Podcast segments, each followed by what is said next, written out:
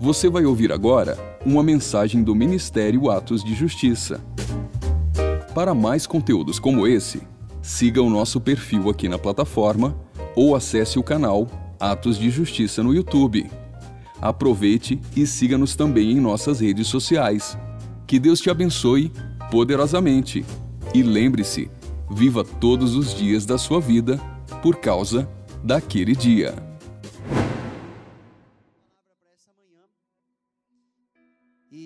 Ministrei hoje de manhã, nós não temos transmissão. Eu achei que fosse ficar num negócio mais assim, sabe, pastor? Mas aí, conversando com a pastora Janete, que ministraria essa noite, ela ontem comeu algo que não fez muito bem. Graças a Deus ela já está bem, mas que Deus abençoe a saúde dela. Amém? Quantos concordam com isso? Em nome de Jesus. Amém, pastor Luzineu. Receba aí também. Amém. Glória a Deus. Então, queridos, estamos aqui, mas a gente não, não, nós não estamos apenas aqui pensando assim, puxa vida, é, poderia ser uma outra ministração. O que Deus colocou no nosso coração é precioso para esse segundo semestre. E eu tenho a ousadia de dizer que para esse segundo semestre o Senhor tem algo preparado para nós. Olha, Ele tem. Ele tem, não sou só eu, apenas estou dizendo isso. Nós sabemos que 2022, né, no nosso calendário, mas olhando até para o calendário bíblico, o ano novo bíblico ele vem aí final de setembro e é um ano muito importante. Existem é, alguns judeus estudiosos, religiosos, esperando que o Messias se manifeste.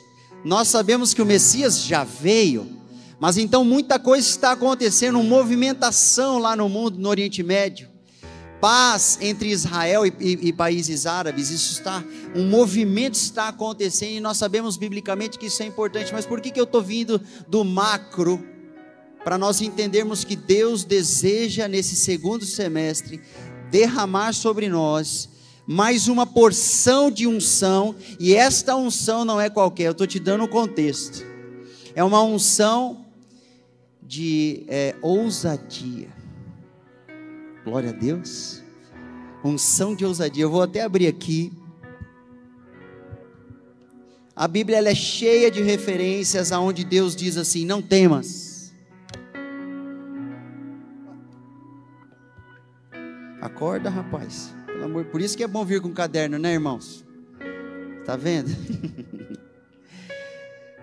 Olha só o que a Bíblia diz em 2 Timóteo 1:7. Pois Deus não nos deu espírito de covardia, mas de poder, de amor e de equilíbrio. Amém.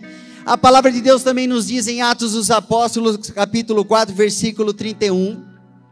Ó, isso aqui o Pentecostes já tinha acontecido. A descida do Espírito Santo com poder, glória, fogo já tinha acontecido, mas em Atos capítulo 4 eles estavam reunidos de novo, o povo de Deus orando. E olha só, depois de orarem, tremeu o lugar que estavam reunidos e ficaram cheios do Espírito Santo e anunciavam corajosamente a palavra de Deus. Coragem, diga comigo: coragem, intrepidez, ousadia. É isso. Quando você, nesse ambiente, você declara a palavra de Deus, não uma palavra positiva, não, mas você declara com fé. Nós vamos enchendo esse ambiente com a palavra de Deus. Amém, queridos? Por isso que às vezes a gente pede a resposta de vocês. Não repara não, é desse jeito mesmo. Então nós estamos num cenário importante no Brasil e no mundo para que essa unção venha. Existe um clamor grandioso e tem um povo clamando, tem um povo jejuando e não é de agora há um clamor subindo semelhante ao clamor que foi lá no Egito, quando Israel ficou mais de 400 anos cativo. E eles começaram a clamar, clamar, clamar. Em determinado momento, Deus, ele ouviu de uma tal maneira que ele eh, levantou de uma vez por todas o libertador chamado Moisés, e na hora certa o enviou de volta ao Egito. Vocês se lembram dessa história de Êxodo? Havia um ambiente propício, o um ambiente do clamor um ambiente propício, Deus estava fazendo mudanças profundas, um ambiente propício, haviam problemas, havia problemas. Irmãos, nós estamos debaixo de uma situação, todo mundo que está vivo na face dessa terra está vendo que as coisas não estão melhorando. E é por isso mesmo que Deus está, aonde abundou o pecado, Ele está fazendo superabundar a sua graça, amém? E olhando desta forma, há um derramamento. Eu não estou falando do último derramamento, eu não posso afirmar isso. Ah, esse é o último. Não, mas eu posso te dizer que é um derramamento de ousadia. E o que o Senhor colocava aí no nosso coração eram quatro pontos, quatro dicas que eu vou te dar. E se você quiser escrever, se você quiser anotar de alguma forma, isso seria bom. Você não é obrigado a fazer isso, mas eu trouxe meu, meu caderninho aqui que eu fiz à mão esse estudo ouvindo algumas mensagens em inglês, ouvindo alguns louvores em inglês também, porque foi assim que Deus me direcionou. Como é que eu faço, queridos? Eu oro a respeito daquilo que eu vou assistir na internet. E não é porque eu sou bom, porque eu sou isso ou aquilo, sou muito espiritual. Pelo contrário, é porque eu sei que eu preciso ser guiado também dentro da internet. Amém? Não é, ah, tudo é bom, pastor. Qualquer coisa, qualquer tipo de música, de louvor, né? Qualquer tipo de mensagem, está escrito que é de Jesus, a gente já entra e já vê. Não, queridos. Não é isso. Nós temos que ser direcionados, amém? E aí você, quando você é direcionado, você se associa àquela mensagem, àquelas pessoas que estão emitindo aquela mensagem. Eu vou falar sobre isso no último tópico de hoje. As associações que nós fazemos são muito importantes. Então você se alimenta daquilo que você vê, daquilo que você ouve. E aí, esses quatro pontos, eles não são únicos também, queridos, existe muito mais, mas eu quero que você grave no teu coração, porque nós estamos nos preparando para que a unção chegue, amém? Olha que coisa, preparação para a unção de ousadia. Pastor, precisa de preparação? Precisa, você precisa de estrutura para receber aquilo que é de Deus. Eu vou te dizer, meu irmão, nesse primeiro semestre nós tivemos alguns momentos de derramamento de unção. Os irmãos que participam da oração da liderança sabem disso. Os irmãos que têm buscado em oração nos seus ministérios sabem disso. Que quem tem orado tem percebido Deus se movendo e derramando unção. Eu não estou dizendo que não houve unção. Houve sim, e a gente sabe quando ele derrama, você fica com o corpo até meio quebrado. Às vezes você, a sua estrutura fica abalada. Então Deus fortalece a nossa estrutura para as unções que Ele mesmo derrama. E eu tenho alguns conselhos para vocês nessa noite, é para mim também. Eu achei muito edificante, então eu vou te transmitir. O primeiro passo, eu quero que você abra em 2 aos Coríntios, capítulo 2, ou oh, perdão, 2 aos Coríntios 12, versículo 3 em diante. Nós lemos esses dias e eu ministrei nessa palavra, mas hoje ela vem com um enfoque diferente, sem nós perdermos, é claro, o contexto das escrituras. Segundo aos Coríntios 12, o apóstolo Paulo, homem de Deus, você sabia que o apelido, o nome dele, Paulo, era relacionado ao seu tamanho, um pequeno homem. Por que, que eu olhei para você, meu irmão? Eu também não sou grande. Também não sou grande, grande estatura. O apóstolo Paulo, alguns dizem, alguns estudiosos dizem que ele era baixinho mesmo. Por isso que desceram ele por aquele cesto, e tem alguns estudos que dizem que o nome dele era Saul. Mas depois ele fica conhecido como Paulo Pequeno. Isso tem a ver com o nosso primeiro tópico, que é ser pequeno aos nossos próprios olhos. Se você está se preparando para receber a unção de Deus, você precisa ter esse princípio no teu coração. Então vamos lá, quem achou, diga amém. Glória a Deus. Metade achou, glória. Quem não achou, vai procurando. Diz assim, segundo aos Coríntios 12, versículo 3 em diante. Mas sei que esse homem, se isso ocorreu no corpo ou fora do corpo, não sei, mas certamente Deus o sabe. Foi arrebatado ao paraíso e ouviu palavras inexprimíveis, uau, inefáveis as quais não é concedido ao homem comentar. Versículo 5: Nesse homem me orgulharei, mas não em mim mesmo, a não ser em minhas próprias fraquezas. Como é que você pode ter um orgulho santo? eu vou te dizer, a Bíblia já responde hoje. Tenha o seu orgulho santo quando você tiver esse orgulho nas suas fraquezas. Orgulhe-se de ter as suas fraquezas expostas diante de Deus. Então aí uma chave que você vai pegando, nós já falamos um pouco sobre isso, mas olha o que o apóstolo continua dizendo, olha como que ele se enxergava, olha o que ele aprendeu com as ministrações do Espírito Santo. Versículo 6: Ainda que eu decidisse gloriar-me, não seria de fato insensato, nécio em algumas palavras, em algumas versões, porquanto estaria narrando verdades. Contudo, evito falar sobre isso, para que ninguém pense a meu respeito mais do que seja capaz de observar em minha vida ou de mim pode ouvir. Irmãos, hoje é um dia especial, sabe por quê? Já sei, pastor, porque você está ministrando e aí você fica se achando quando você vai ministrar, achando que a unção está saindo sobre a sua vida. Não, não é nada disso não. Hoje é um dia especial porque nós estamos falando de realidades espirituais altíssimas. E realidades estas que o apóstolo Paulo disse assim: não é sempre que eu falo dessas coisas. Quando ele ia falar sobre o céu, sobre aquilo que é maravilhoso, sobre os seres celestiais, sobre o Deus maravilhoso, sobre o seu trono, ele tomava cuidado. Dele mesmo está presente e cuidado com as suas palavras quando ele as emitia. Sabe por quê? Ele aprendeu que ele tinha que ser humilde. E ele aprendeu que as pessoas também não podiam cuidar dele, olhar para ele de uma maneira idólatra. Vocês sabem que na Bíblia o corpo de Moisés não foi achado. Na verdade, um anjo de Deus batalhou pelo corpo de Moisés com o diabo e levou o corpo de Moisés. Você sabe por que, que isso aconteceu? Está lá em Judas também essa história, do livro de Judas no final da Bíblia.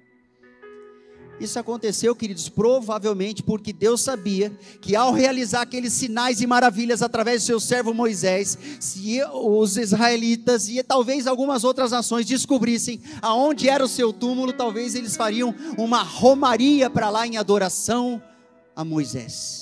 Como até hoje nós vemos pelo mundo, pessoas que morreram são adoradas, são mais do que veneradas. E aí Deus não permitiu. Talvez seja esse o motivo é tempo de nós termos humildade, meus irmãos. Amém? O apóstolo Paulo era aquele que, quando ele estava pregando no meio dos gregos, e eles começaram a dizer: Oh, um dos deuses desceu do céu, e começaram a querer sacrificar. Sacrificar animais ali para Paulo. Paulo estava vivo na frente deles, eles queriam, estavam considerando Paulo como um dos deuses que desceu do céu. E ele rasgou as suas vestes em revolta, dizendo: Não façam isso porque ele não queria ser idolatrado. Ele aprendeu isso com o Espírito Santo. Se prepare para a unção que está vindo. Você tem que ser pequeno diante dos teus próprios olhos. O que você pensa de você é importante. Se o cara já está se achando agora, a hora que a unção de ousadia chegar, caiu, meu irmão. Porque Deus levanta e você começa a ter coragem para fazer coisas que antes você não tinha. Você lembra qual é o pedido do mesmo apóstolo Paulo? Orem por mim para que eu tenha ousadia ao ministrar a palavra de Deus. Era esse o pedido de oração dele. Ah, interceda por mim, irmãos, né? Para eu conseguir mais recurso, tal. Não, a principal pedido de oração do apóstolo Paulo era ousadia. Ousadia. Ou, mas como é que Deus preparou? Aqui em Coríntios 12, ele diz assim, ó, versículo 7. E para impedir que eu me tornasse arrogante por causa da grandeza dessas revelações que ele teve lá no terceiro céu, foi-me colocado um espinho na carne, a saber, um mensageiro de Satanás para me atormentar. Deus estava cuidando do teu servo. Deus estava cuidando do seu filho ele promoveu uma situação, o Senhor promoveu uma situação para o apóstolo ficar com os pés no chão e o coração no céu. Irmãos, vem uma unção. E eu vou te dizer, quando Deus ministra unção de autoridade, em inglês boldness, essa ousadia, quando ele te dá ousadia, rapaz, os problemas eles diminuem, os demônios eles, eles viram que eles realmente são.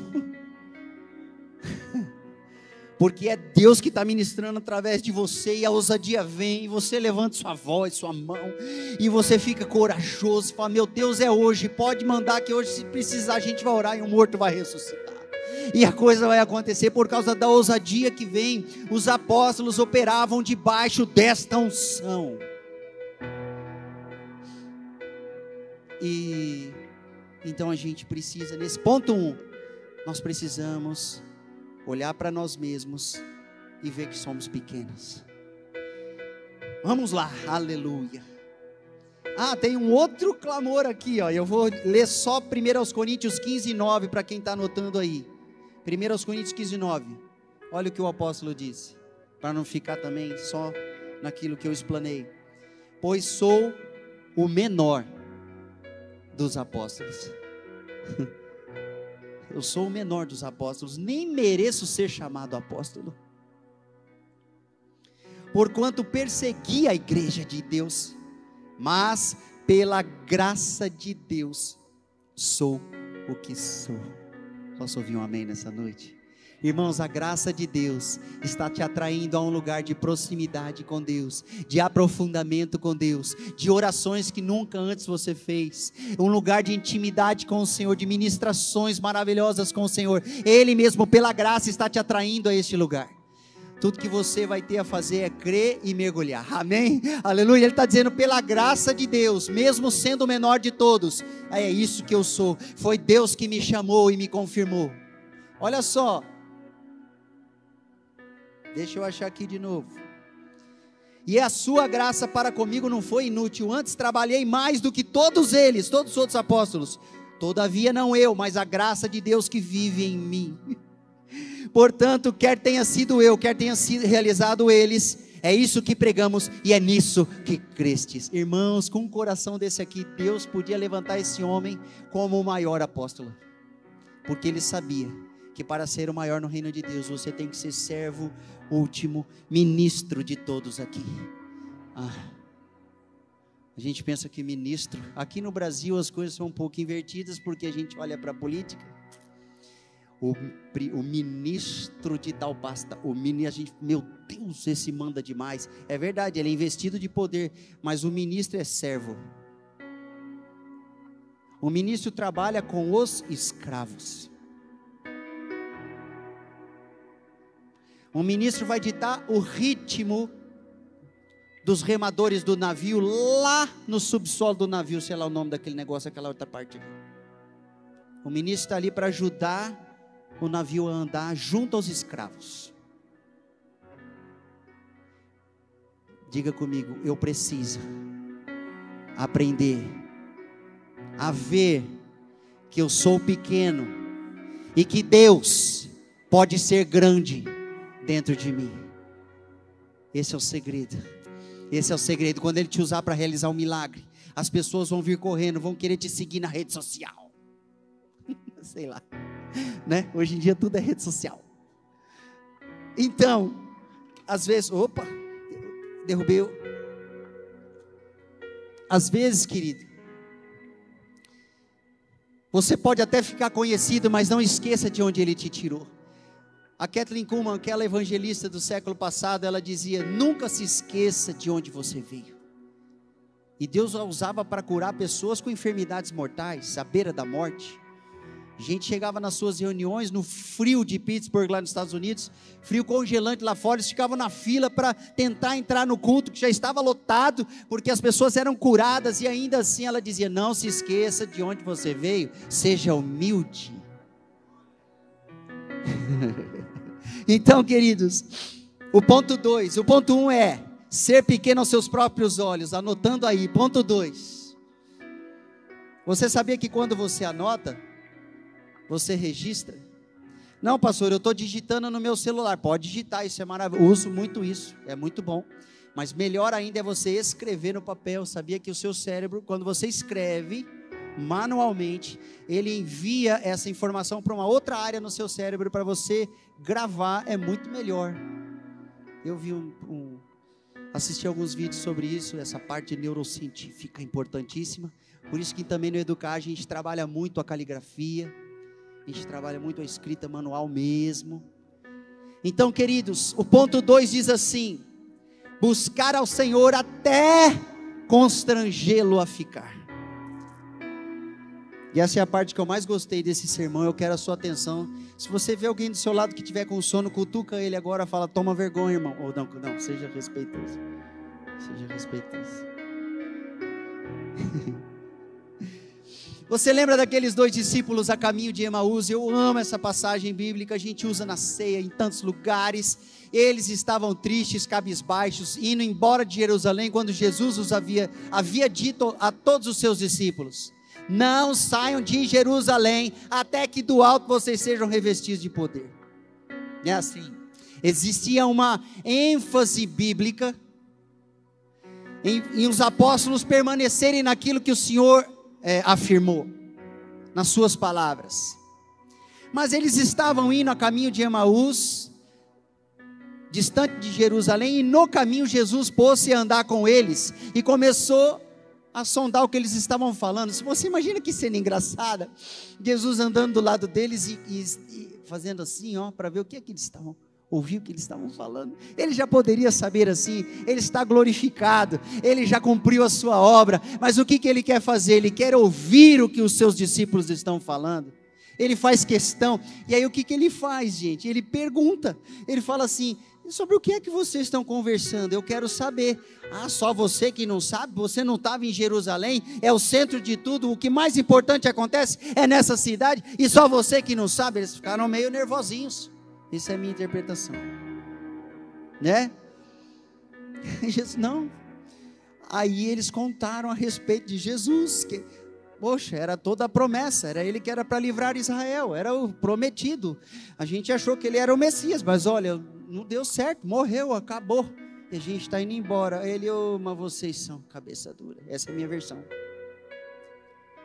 E Jesus começou a ministrar toda a Bíblia que eles tinham até então, que era o Antigo Testamento.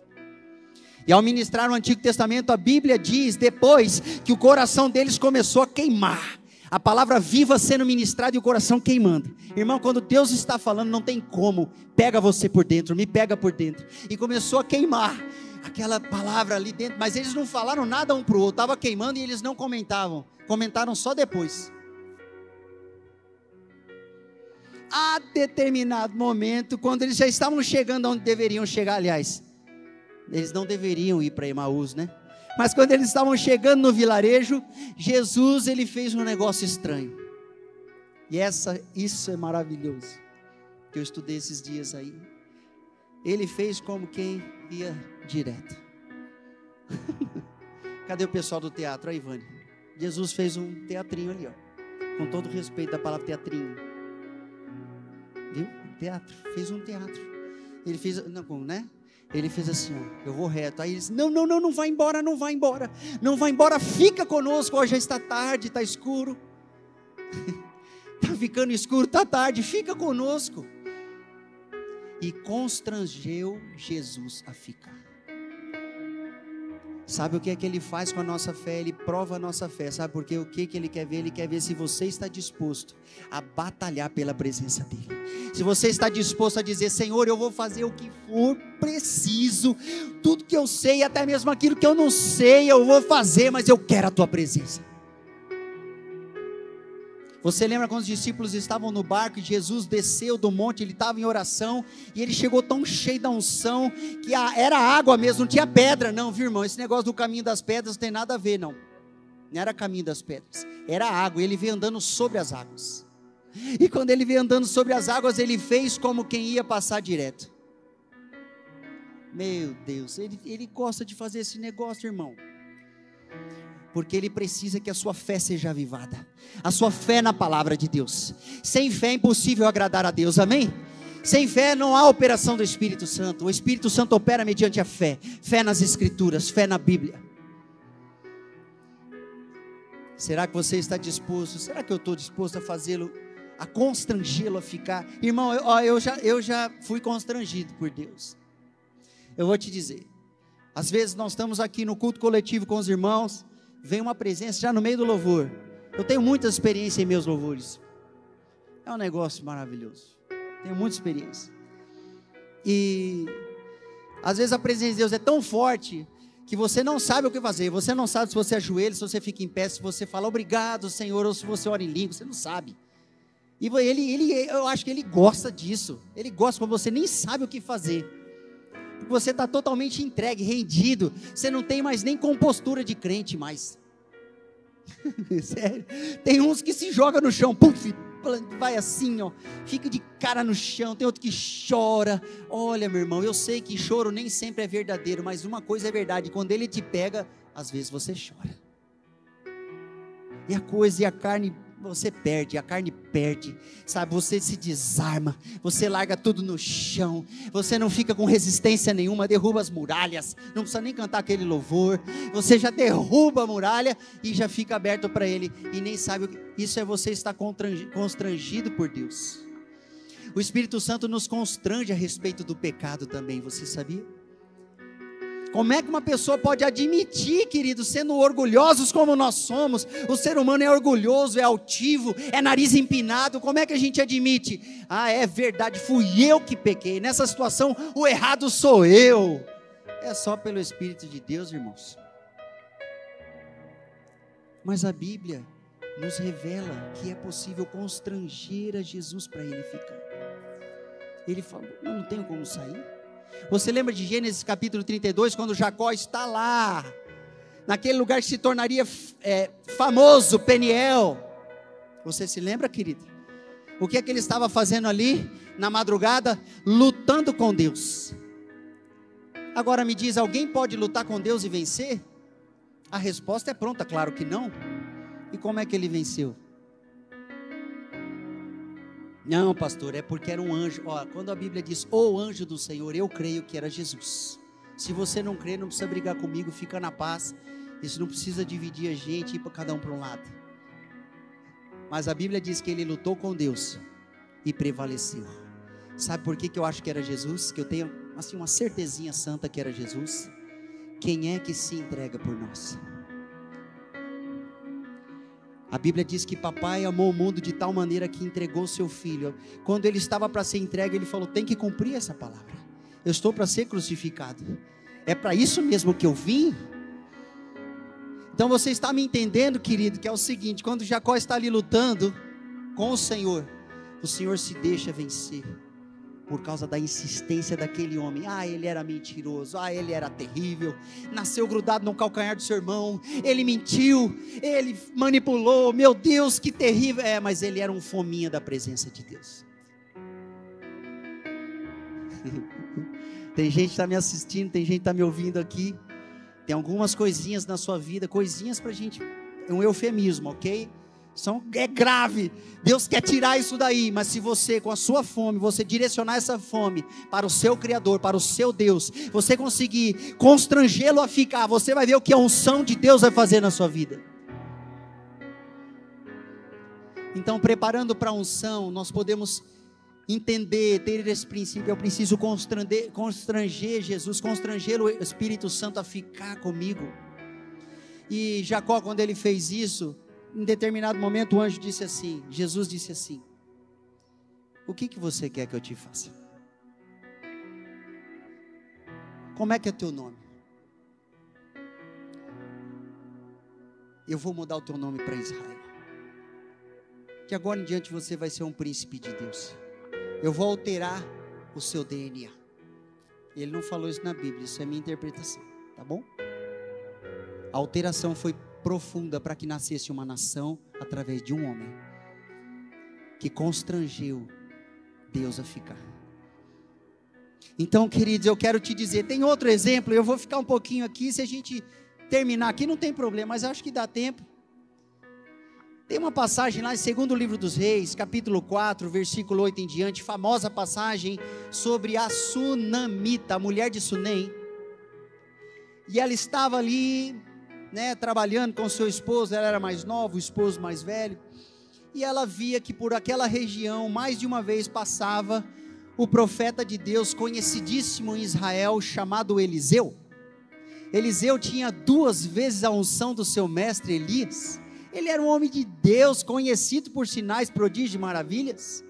E ele estava passando, mas aquela mulher não ficou vendo Eliseu passar, não. Ela olhou e ela ficou incomodada. Ela disse assim: Eu preciso fazer alguma coisa por aquele homem de Deus.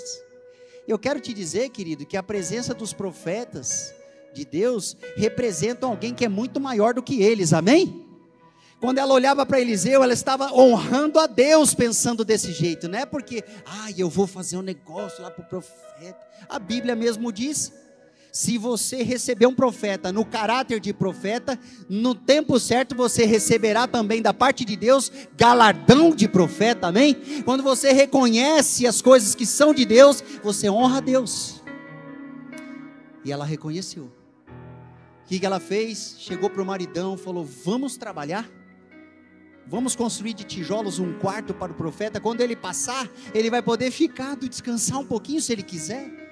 E aí o maridão topou. Às vezes é assim, né? As esposas pedem, pedem, pedem, pedem, uma hora a gente cede. Não é verdade, pessoal? Ué, os irmãos não riram, vocês estão com medo de tomar um beliscão? Alguma coisa? Eu estou só imaginando. E eles construíram o quarto, e não é que o profeta chegou, e não é que o profeta parou. E eu vou te dizer o seguinte: sabe o que significa Sunem? A sunamita, sabe o que significa essa palavra? Lugar de repouso. Se o Espírito Santo tiver lugar para repousar na sua vida, prepare o lugar para a unção. Eu não estou dizendo que você não tem unção, eu não estou dizendo que você já, nunca recebeu, mas eu estou dizendo tem uma outra para vir, uma outra porção para ser ministrada. E é nesse segundo semestre, meu irmão. É, eu sou meio corajoso para falar um negócio desse aqui mas tem umas mudanças acontecendo, então sinais acontecendo, mudanças de liderança, clamor de Deus, situações adversas que são um ambiente propício para o derramamento do Espírito. E eu não estou dizendo que vai ser o último, mas vai ser um muito importante para o cumprimento da grande comissão, para, o, para nós ministrarmos a palavra de Deus com ousadia. Chega, irmãos, se você chegar diante de uma situação adversa e não conseguir transpor, e não conseguir romper na palavra, você vai lá falar de alguma coisa de Deus, quem fala do inferno são eles para você, você não consegue romper, pois eis aí a unção de ousadia. Eu preciso, irmãos. É uma das coisas que eu mais oro na minha vida é por essa unção. Então, o ponto 2 é buscar ao Senhor até constrangê-lo a ficar. Deus quer ser buscado com insistência. Você sabe que Lucas ele vai relatar uma série de situações do povo que orava, orava, orava e não desistia de orar, insistia até ser respondido. Ele, Jesus está explicando no Sermão do Monte que é preciso ser persistente. Você tem que constranger a Deus, mas você tem que persistir nisso. Ele quer testar a nossa fé, querido. Deus não é surdo, ele ouve desde a primeira oração, mas por que, que ele responde só na hora que ele quer? Ele vai provar a nossa fé. Tem a história da viúva que ficou no pé do juiz, que era iníquo, era pecador, é, não era justo, mas de tanto a viúva insistir, ele falou: Tá bom, eu vou fazer o que você está me pedindo. Deus está dizendo: E eu que não sou injusto? Será que se você ficar na minha presença, você vai receber ou você não vai receber? Mateus capítulo 7, versículo 7 diz para pedir, pedir, pedir e dar-se-vos-á, dar-se-vos-á, dar-se-vos-á. Ele repete o termo sobre pedido três vezes no mesmo versículo, porque ele está falando de insistência, persistência, constância. Irmãos, os grandes servos de Deus são aqueles que permanecem, amém? Aquele que é fogo de palha, aquele já sai, irmãos, é um perigo quando o irmão mal chegou na congregação e ele já tem todas as visões, e ele já discerne todos os mistérios. Você vai falar um negócio da palavra para ele, fala: "É, eu já sei". Já sei. Mas não quer ouvir um pouquinho?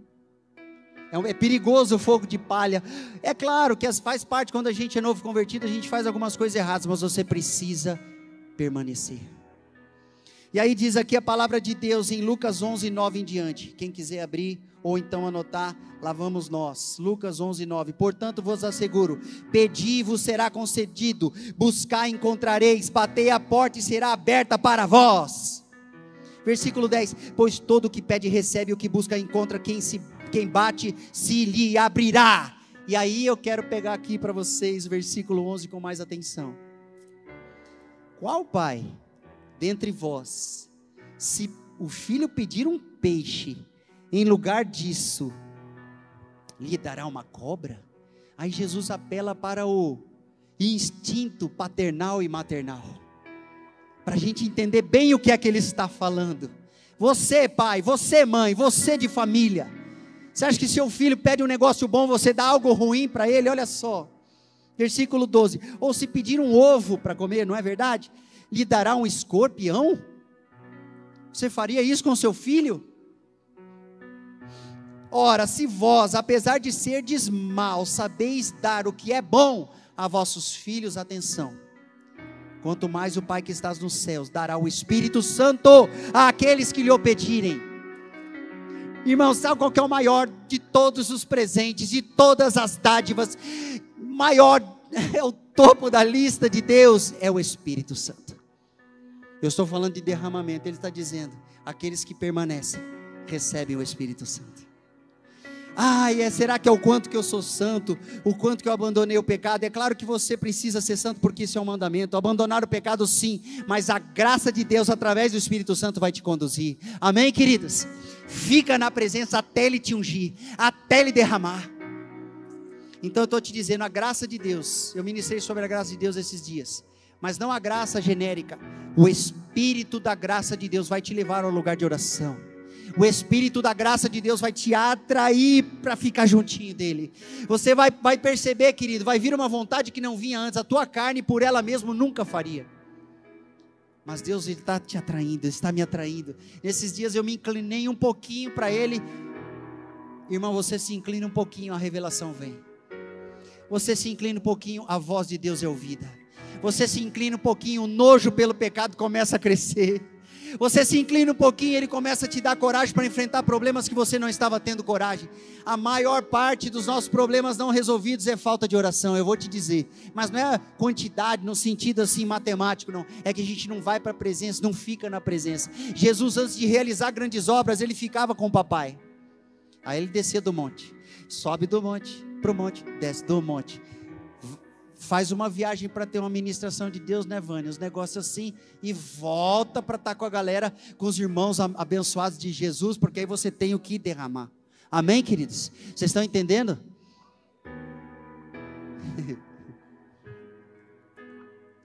tá bonito aqui o altar, cheio de flores. Glória a Deus pela irmã. Eu só estou sem espaço para andar ali na frente. Eu gosto de andar aqui, ó. Já chutei o chofar, pastor. Meu Deus do céu.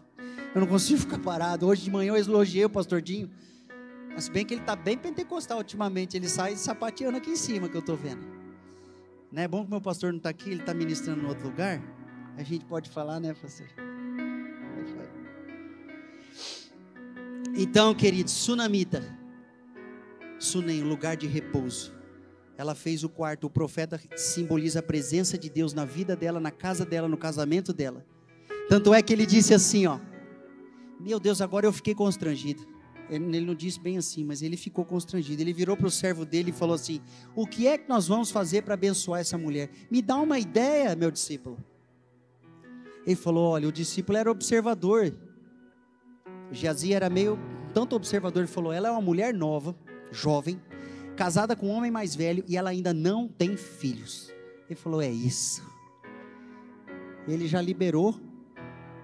Nove meses depois, o nenê estava lá na, na, nos braços da mulher. Amém, queridos? Quando você fica na presença, ama a presença, constrange Deus a ficar. Deus constrangido, ele age em seu favor.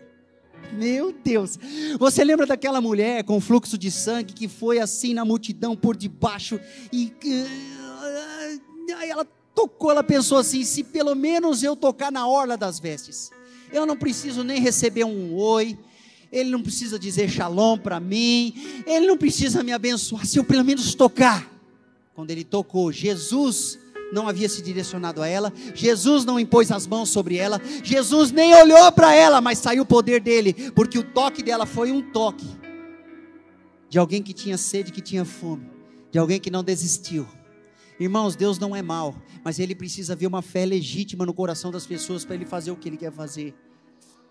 E aí era uma enfermidade de 12 anos, era um sangramento de 12 anos. Pode ser o que quer que, que exista, permanente de ruim na vida de uma pessoa, se ele estiver na presença e Deus o abençoar, vai mudar aquela situação, sem dúvida. e glória a Deus. Então, ponto 2 é constrangê-lo, buscar ao Senhor até constrangê-lo a ficar. Ah, meu Deus do céu, tem outras coisas? Acho que até tem, mas eu não lembro aqui. Os versículos ali de Lucas 24 é o versículo 28 e o versículo 29, tá bom? Os dois discípulos disseram assim, ó. A Bíblia diz assim: Porém, eles muito insistiram, rogando-lhe: Fica conosco. muito insistiram. Jesus já sabe, mas ele quer te ouvir dizer. Muito insistiram: Ah, Jesus, ele conhece todas as coisas, ele sabe como é que é o coração do homem. Ele conhece os pensamentos. Ah, sim, mas ele quer te ouvir dizer. Ele disse para Adão quando ele chegou lá no jardim: Adão, cadê você? Será que eu não sei onde ele está? Meu Deus, eu perdi quem eu criei. Não, ele queria ouvir Adão dizendo, ouvir Adão dizendo assim: Estou aqui, eu pequei. Ele queria. Ponto 3 diz assim, queridos, nessa nossa listinha: Não desprezar o que Ele, nosso Deus, já fez, preparando para a unção do alto não despreze o que Deus já fez, o que Ele já deu. Não remova os marcos antigos que os teus, que os teus pais colocaram, estabeleceram. Provérbios 22, versículo 8. Não remova os marcos antigos que seus pais colocaram. Irmão, quando a gente está falando da unção que vem, do derramamento, que você vai subir de nível, que Deus vai dar mais graça, aleluia, e você vai fazer coisas que você não fazia, não é para você pisar naquilo que você veio aprendendo, não é para você negar que o que aconteceu antes, dizer assim, não era de Deus, ou ah, quer saber, aquele pastor, aquele outro ah, pessoal, e você não ligar mais para a sua congregação. Deixa eu te dizer aqui o seguinte: quando nós fomos em 2011 lá para a MCM, pastor Dinho pediu a mim e minha esposa para que nós fôssemos, né? Quando a gente chegou na Atos, um pouco tempo depois, ele viu que o negócio era sério, que tinha um chamado de Deus na nossa vida. Falou: vocês não querem ir lá para a Missão Cristã Mundial? Né, Diego, vocês já foram também, benção demais. E a gente passou um mês, porque naquele tempo era o pessoal raiz que ficava um mês. Hoje em dia eles, eles ficam menos. É brincadeira. Piadinha bem. Nada a ver. Mas foi assim. A gente ficou um mês lá. E, irmão, o pastor José Rodrigues, ele ministra é assim, um, num, né, com todo amor. Num lado tem um cajado, no outro lado tem uma espada. é no nível de santidade, num estreito com o Senhor, biblicamente falando, é muito bom. Então você é aprumado rapidamente. Uma semana de ministração, pastor José todos os dias, quase todos os dias, né? a coisa fica séria. Mas uma das coisas que ele mais falava, quando vocês voltarem para a igreja de vocês, voltem de pés descalços, voltem para servir. O que vocês estão ouvindo, estão se enchendo, não é para chegar lá e dizer, pastor, você não sabe de nada. Irmão, você não tem que tirar os marcos dos seus pais. Você não tem que tirar os marcos, os altares, os ensinamentos dos seus pais espirituais também. Não faça isso. Quando a unção vier, nós estamos nos preparando para a unção. Lembre-se: se Deus te levantar, te levar às nações, se você começar a falar uma língua que antes você não falava, eu não sei. Deus te capacitar e você romper finalmente uma área que antes você não rompia, não vai se esquecer, querido, do que Deus fez, do que Ele estabeleceu na sua vida, dos altares que você levantou, das pessoas que te abençoaram. Amém? Não se esqueça de onde você veio. Não se esqueça. É muito importante. Você vê que um dos maiores problemas que nós enfrentamos na nação brasileira é porque que o brasileiro ele não tem o costume de ler. O brasileiro, inclusive em relação à Bíblia, é terrível. O brasileiro não tem, não tem o costume de saber a sua própria história, de lembrar da sua própria história, então ele incorre no mesmo erro que ele errava, que ele que a nação tinha anos para trás. A tendência é errar de novo. O que, que está acontecendo agora nessa nossa era que tem a internet e gente falando algumas coisas na internet que antes não era falado? A gente está descobrindo algumas verdades, acordando e estamos sempre revendo as verdades, não estamos esquecendo alguns erros nós não estamos mais cometendo. Amém? Não se esqueça dos marcos antigos. Não atropele, não arranque, não jogue fora. Eu não estou falando para você idolatrar, não estou falando para você ficar cheio de religiosidade, cheio de catimba, gospel, nada disso, querido. Seja livre. O que vai acontecer, Deus se move, Ele é poderoso. Mas você não precisa olhar para os pais e dizer: agora eu passei o meu discipulador, agora eu sou maior do que o mestre, agora eu vou voar e vocês aqui ficam, tchau, tchau. não, nada disso, irmãos. Então, ponto 3: não desprezar o que Deus já fez. Você sabe que a Bíblia diz assim, ó: Ser fiel no pouco, sobre o muito eu te colocarei. Lucas capítulo 16, versículos 10 e 19, fala sobre valorizar o que Deus fez, o que Ele te deu, valorizar nos detalhes do que Deus fez, não perca os detalhes. Irmãos, essa manhã eu estava vindo dirigindo para cá, tá? aí passou um pensamento na minha cabeça, assim, um relâmpago. E eu me lembrei de um trecho que eu não me lembrava assim na hora, o endereço da Bíblia, mas eu lembrei que povos, tribos, línguas, nações, raças estariam diante do trono. Eu falei Apocalipse, aleluia. Mas continuei porque eu estava preocupado com a mensagem e Espírito Santo me ajuda, aquele negócio. Cheguei aqui, o pastor Augusto foi abrir o culto. Onde é que ele foi? Apocalipse. Capítulo 5 ele foi. Ele me disse onde estava na Bíblia. Aí eu já fiquei feliz porque Deus usa a palavra para falar conosco, amém? Mas era só um detalhe, só um pensamento, ela ali no carro. Preste atenção nos detalhes daquilo que Deus faz na sua vida. Seja fiel no pouco. Eu sei que ali o contexto é mais abrangente, mas seja fiel até nos detalhezinhos, querido, daquilo que Deus fez, daquilo que Deus entregou. Não despreze, não despreze a unção virá. Guarde isso no seu coração.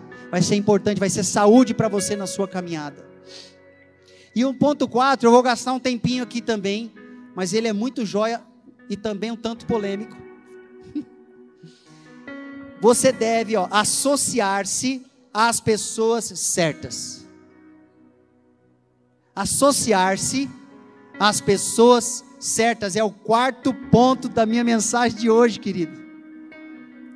Se eu estou dizendo que você precisa se associar às pessoas certas, isso significa que você não deve se associar às pessoas erradas. Ih, pastor, ah, não, a gente vai cair naquele negócio de julgamento. Mas, irmãos, existem julgamentos que você precisa ter discernimento, sensibilidade do Espírito Santo, conhecimento das Escrituras, amor e justiça de Deus em equilíbrio para fazer. A Bíblia manda você julgar tudo que você recebe, sabia? Sim ou não? Quem já leu isso na Bíblia? Novo Testamento. Ó, você vai examinar de tudo e reter só o que é? Isso é julgamento. A Bíblia diz, o apóstolo Paulo estava ensinando a igreja onde ele era apóstolo, onde ele era pastor, onde ele, ele é, era pai espiritual daqueles irmãos. Ele dizia assim: será que não tem entre vocês alguém que possa julgar o caso desses dois irmãos? Vocês estão levando lá para os ímpios? Para eles brigarem no tribunal, serem presos. Resolva entre vocês, coloque uma pessoa que tenha sensatez, bom juízo e julgue. Você sabe o que isso quer dizer, querido? Eu vou ler para você em Provérbios um princípio. Que tipo de pessoas são as pessoas certas para você se associar? Mas, pastor, eu sei que Jesus se assentava com os pecadores. Você vai continuar abençoando pecadores, meu querido mas você vai identificar pessoas que chegam perto de você com um coração ruim, com um coração maligno, com más intenções e quer se associar a você, e você não vai deixar associar não. Você vai abençoar aquela vida, mas ele não vai se apegar a você não. Deus não te chamou para ficar carregando as pessoas assim não. Isso não é o evangelho. Quem falava muito sobre isso era o profeta Amaro, com muita propriedade. É ou não é, pastor? Fala a verdade. Negócio, ele dá umas chulapada que a gente fica achando que ser evangélico é o seguinte: sempre que eu sou educadinho, tá tudo certinho, eu estou sendo evangélico. Nem sempre, irmãos, você não vai conseguir agradar todo mundo. E você, não é obrigatório agradar. A Bíblia diz: ó, se possível for, tem de paz com todos. Se possível, o pastor está pregando que é para brigar. Não. Um dos princípios de Provérbios é não se associe a um homem violento. Amém? Tá? Mas ó, Veja só aqui. Provérbios 24, 6 e Provérbios 13, versículo 20. Eu parafraseei para ir mais rápido. É mais ou menos assim. Você precisa ter conselho de homens sábios, com sabedoria divina. e, e também buscar multidão de conselho de pessoas que são também sábias. Amém, querido? Sábio na Bíblia é aquele que medita na palavra de Deus, ok? Sim. Ah, pastor, eu não posso pegar conhecimento com ninguém secular? Claro que pode, mas toma cuidado. Tem muito crente doente, porque ele se alimenta, ele se associa com o palestrante lá de fora. Pastor, eu não posso mais estudar. Não. Claro que você pode estudar, mas você não pode se associar, se alimentar, se prender àqueles ensinamentos. Para você se associar, se juntar, se fundir, tem que ser com gente sábia de Deus. Outro tipo de pessoa, olha só. Ouvir os justos. eu sei que é polêmico, mas vamos lá. Ouvir os justos, pois isso alimentará você. Provérbios 10, 21. Você sabe quem que é o justo? É aquele que levanta e fala, eu sou justo? Não. É aquele que acredita que Jesus levou os pecados dele na cruz e ressuscitou para que ele tenha vida e vida em abundância. É aquele que crê nos mandamentos de Jesus, o Messias. Amém? Esse é justo. Por isso que é difícil, querido, você encontrar um justo. Que as pessoas ficam vestidas com pele de ovelha e são é, verdadeiros lobos por debaixo. Eu vou te dizer, inclusive em relação à internet, desconfie das pessoas na internet. E Deus vai te direcionar para você ouvir as pessoas certas. Glória a Deus. Eu não acredito que seja um por dia. Eu não acredito. Mas vem cá, isso aí é um pouquinho mais pessoal, né? Então, homens sábios de verdade, justos, outros sábios legítimos. Quando você ouvir, a, a, Provérbios fala muito sobre os sábios, os pensadores bíblicos. É, quando você ouvir uma pessoa sábia de verdade, isso vai trazer saúde para a sua vida. Provérbios 12, 18. Você quer ser mais saudável na sua mente? Você quer ter pensamentos mais saudáveis? Não se associe aos homens que não são sábios. Irmão, sabe o que acontece? A gente vem com um discurso de misericórdia, e a gente se assenta, cria laços de amizade, laços de alma com pessoas. Eu falei que era polêmico. Que não têm sabedoria, que falam mal dos outros, que fofocam, que mentem, que acusam. E a gente sai envenenado de toda reunião que a gente vai. Eu vou te dizer, pode ir dez vezes, você vai sair as dez vezes envenenado.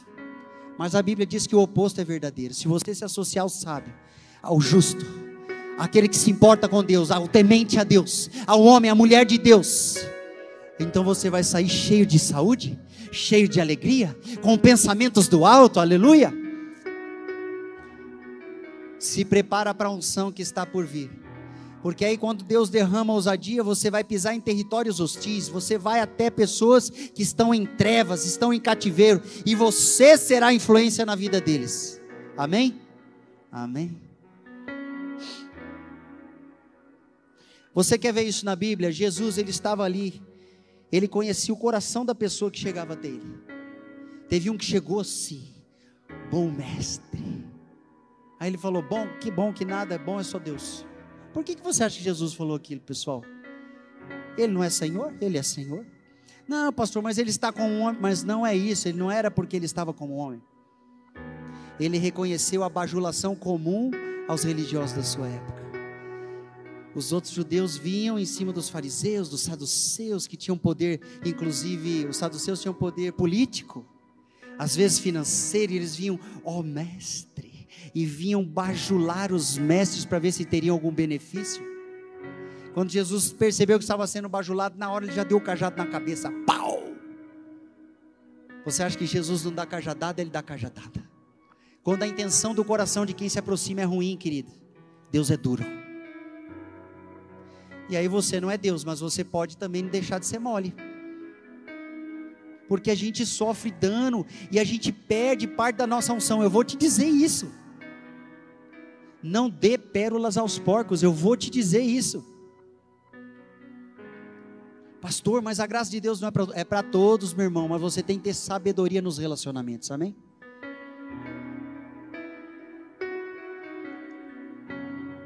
Aleluia. Associação. Associar-se às pessoas corretas. Meu Deus. Ter amigos verdadeiros que te repreendam em amor. Provérbios 27, 6. Esse aqui a gente não quer muito ter. Mas é verdade, faz bem. Você quer ver o que, que Deus gosta? Ele gosta de quem fala a verdade. Ele prefere uma pessoa que é na lata do que aquele que fica dando voltinha e ainda distorce a verdade. Não dá. Aí tem aquele que é mais duro, que o pessoal já para conversar com ele já fica até meio. Isso aí é meio, às vezes é meio grosso até. Mas Deus até releva a grossura do sujeito, se ele é verdadeiro. Eu não estou falando para você ser cavalo, nem nada disso, tá bom? Mas falar a verdade, um bom amigo é um amigo que fala a verdade, amigo que só fica tapinha nas costas. Você está desviando. Eu tenho um amigão aqui da igreja. E você está tá enfraquecendo. O cara começa a ouvir lá, vamos falar um negócio, droga pesada. Anitta. O cara começa a ouvir Anitta. Droga pesada. Aí, com todo respeito à pessoa, mas o que ela canta, eu nem sei o que é, mas é droga pesada. Heavy stuff, é coisa terrível. Trash, olha, todas as palavras em inglês nesse sentido servem, né? Trash. O que acontece, gente? Tá lá ouvindo esse negócio, você já. Mas Anitta, irmão. Tá certo que eu, eu exagerei, né? O pessoal geralmente começa por uma droga mais leve. Ô, oh, irmão. Uma vez veio o profeta Rafael, eu não esqueço disso, gente. Eu não esqueço. O profeta Rafael, não sei se ele está nos Estados Unidos ainda, acho que ainda, né?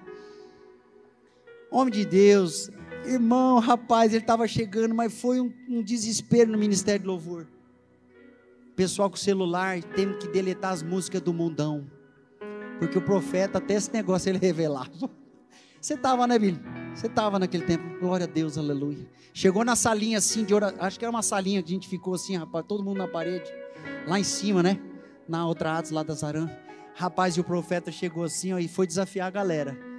Ué, meu irmão, às vezes a gente está vendo a pessoa se desviar e nós não temos a cara de falar. Você é amigo da pessoa e você não fala a verdade para ela. A gente precisa de amigos que falam a verdade. E a pessoa vai ficar brava, vai espernear, mas depois ela vai te agradecer.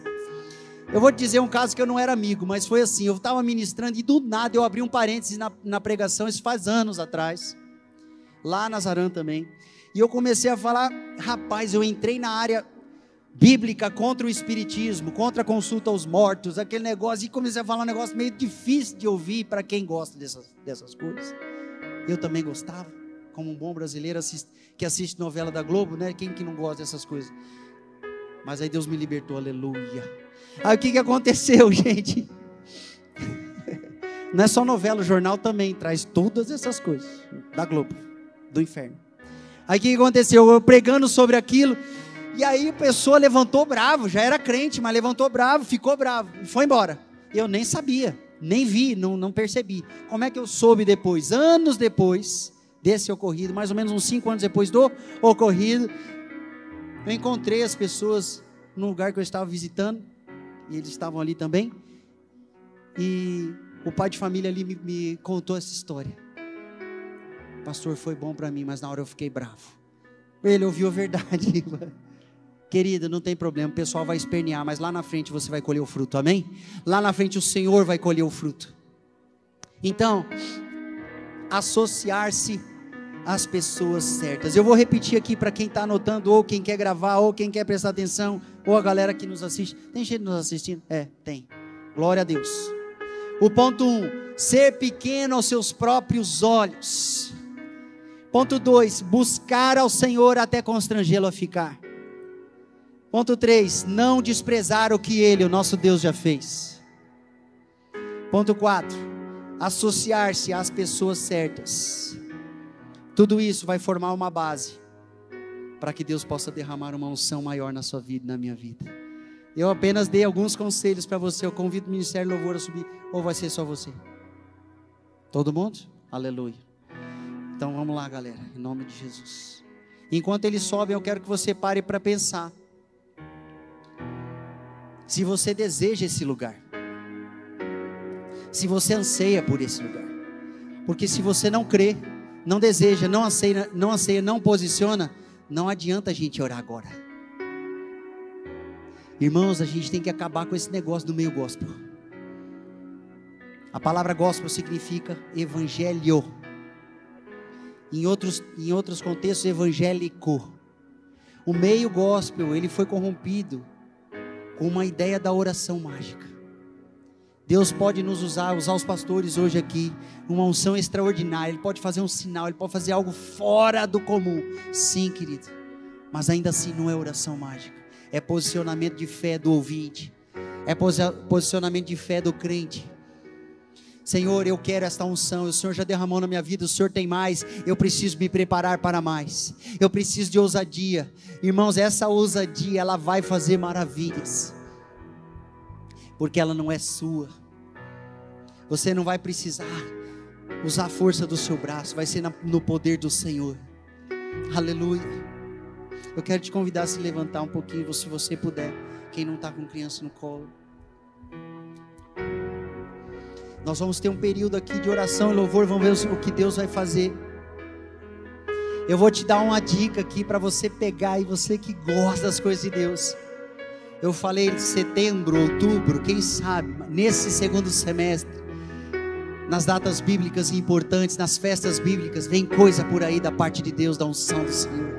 Mas deixa eu te dizer, quando você já crê, às vezes Deus faz um adiantamentozinho.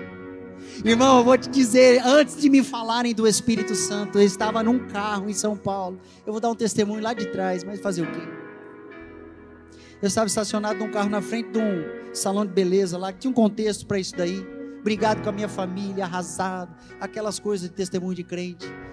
Eu estava esbagaçado, e é verdade, eu estava mesmo. Ali no estacionamento, mas aí, para você ter uma noção, eu coloquei na rádio e sintonizei, sei lá quem estava pregando a palavra de Deus. Eu não sei como que eu achei. Enquanto ele ministrava a palavra de Deus, eu cria naquilo que estava sendo falado eu não sabia que existia o Espírito Santo. Não sabia. Gente, ele me achou ali dentro do carro. Foi um negócio doido. Eu olhava para o lado e falava: O que está acontecendo aqui? Eu senti minha, uma eletricidade passar pelo meu corpo inteiro, minhas mãos, minha língua. Só que era, não era igual choque na tomada. Era uma eletricidade, era boa, era maravilhosa, era algo diferente. Uma das formas que ele manifesta poder, uma das formas, não é obrigatório, ninguém obriga o Espírito Santo a nada. Pode ser essa eletricidade, pode ser um formigamentozinho. E não é ataque do coração, não, não se preocupe. Aleluia. Pode ser um calor que vem assim, você transpira e está friozinho lá fora. Tem gente que não sente absolutamente nada, mas Deus vem e revela dentro dele uma palavra. E ele tem certeza que Deus falou. Não há nada mais maravilhoso do que o Espírito Santo. E foi um adiantamento, irmãos. Foi um adiantamento, eu não estava ali. Deus me batiza com o Espírito. Eu nem sabia quem era o Espírito Santo. Eu estava que nem aqueles irmãos. De onde que era, Anderson? Me ajuda aí, você que é Bíblia. Bíblia, amém? Não sei se é. Quando o apóstolo Paulo chegou na igreja de exatamente aquela igreja, que eu não estou lembrando o nome, ele perguntou para eles assim: Como é que foi? Vocês receberam a pregação da palavra e o batismo? Ele falou: Nós fomos batizados em nome de Jesus. E recebemos a palavra de Apolo, se eu não me engano. Era Corinto? É de certo. Se não sabe, depois a gente vai ver. Está na Bíblia. E aí os irmãos, ele falou: Ah, é mesmo? Aí, ó, então vamos acertar aqui doutrinariamente, vocês têm que ser batizados em nome do Pai e do Filho e do Espírito Santo. Certo? E aí eles foram batizados nas águas, certinho. E aí ele impôs as mãos e eles foram batizados com o Espírito Santo. Eles, quando o apóstolo Paulo perguntou assim: "E o Espírito Santo vocês receberam?" Ele falou: "A gente nem sabe quem é o Espírito Santo." Gente, é que eu tô com a memória aqui na Bíblia, eu fui fazendo errado assim. Mas é isso mesmo que estava lá. A gente nem sabe quem é o Espírito Santo. Mas, pô, a hora que o apóstolo Paulo falou assim: Ah, é mesmo? Impôs as mãos, já receberam. Quem não sabia já ficou conhecendo pessoalmente. Deus tem adiantamentos para fazer da unção, amém? Se você tem sede, tem fome, querido, abre o teu coração nessa noite. Aleluia. Eu não sei o que nós vamos cantar que o pastor Lu preparou com, os irmãos aqui. Sobre o vento, sobre o Espírito, sobre a presença. Eu não sei. Mas uma coisa eu sei. Aqui está aquele que é maior do que o templo. Aqui está aquele que é maior do que o altar. O Filho de Deus foi constituído como sumo sacerdote sobre toda a casa de Deus, diz lá em Hebreus. Jesus. Ele é ungido e é aquele que unge com o Espírito Santo. Você lembra que antes do dia de Pentecostes, olha só, ele chegou para os seus discípulos que tinham se associado a ele. Olha a associação boa aí. Se associa a Jesus. E soprou sobre eles o Espírito. Não era Pentecostes e eles receberam o Espírito Santo. Irmãos, tem coisa que Deus está falando que vai fazer lá na frente.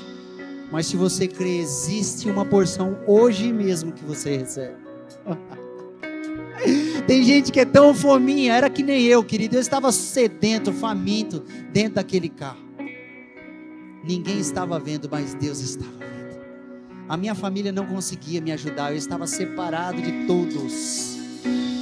Os meus amigões haviam me deixado, porque eles só sabiam ser amigos lá na balada quando a gente pagava a bebida, com todo respeito e amor por eles. Mas Deus viu meu coração e adiantou. O Espírito Santo é dito na Bíblia como penhor. Sabe o que é penhor? Adiantamento, garantia. Aleluia. Aleluia. O Espírito Santo. Os homens do primeiro testamento, do Antigo Testamento, eles viveram como se fossem homens do Novo Testamento. Alguns deles só. Davi, por exemplo. Davi ele viveu tão cheio da presença do Espírito Santo de Deus antes do tempo de Jesus vir à terra, subir aos céus e Deus enviar o Espírito Santo em Pentecostes. Davi viveu mais de 900 anos antes de Cristo. Mas como é que ele viveu cheio do Espírito Santo, querido? Ele ficava na presença, ele salmodiava ao Senhor. Ela, ele, as ovelhas, tudo cantando ao Senhor.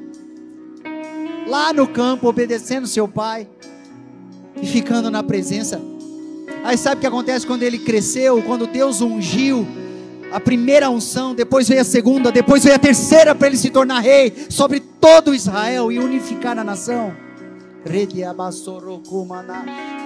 Antes disso, quando ele tinha a primeira unção, ele teve que fugir de Saul, que Saul ficou endemoniado, ele não tinha mais Davi para dedilhar a harpa e expulsar demônios. O rei Saul ficou perdido desobedeceu ao Senhor, pecou contra a autoridade de Deus e por isso perdeu a presença. E Davi estava fugindo. Sabe quem que se associou a Davi? 400 bandidos. Você fala, não, pastor, você está me confundindo. Não, mas aqueles homens vieram com o coração certo. Eles estavam errados, mas o seu coração estava certo. Sabe qual que é o coração certo? Eu estou em pecado Davi, o que é que você tem para acrescentar na minha vida? Você está me entendendo? Os 400 se tornaram de bandidos, de malfeitores, e isso, de aquilo, lá, lá, lá, lá, lá, lá, lá. Verdadeiros heróis da Bíblia, aleluia. Homens virtuosos na presença de Deus. 400! Então, querido, nós vamos louvar um pouquinho, gastar um tempo que nós temos abençoado ali, antes de você comer o cachorro quente, se você quiser. Quem quiser vir aqui à frente, nós vamos orar juntos, os pastores, os profetas do Senhor podem orar. Aleluia. Os intercessores podem orar. Mas eu quero saber quem é que vai se posicionar. Diante desses quatro, esses quatro pontos, esses quatro pontos que nós trouxemos, tem muito mais. Eu tenho uma outra, as outras páginas aqui de outras coisas que acontecem quando a unção chega. Um dia, quem sabe, eu ministre, se Deus permitir, porque tem que ser algo fresco no meu coração, senão eu não consigo ministrar. Vem aqui, nós vamos orar com você. Louve ao Senhor enquanto os irmãos são tocados.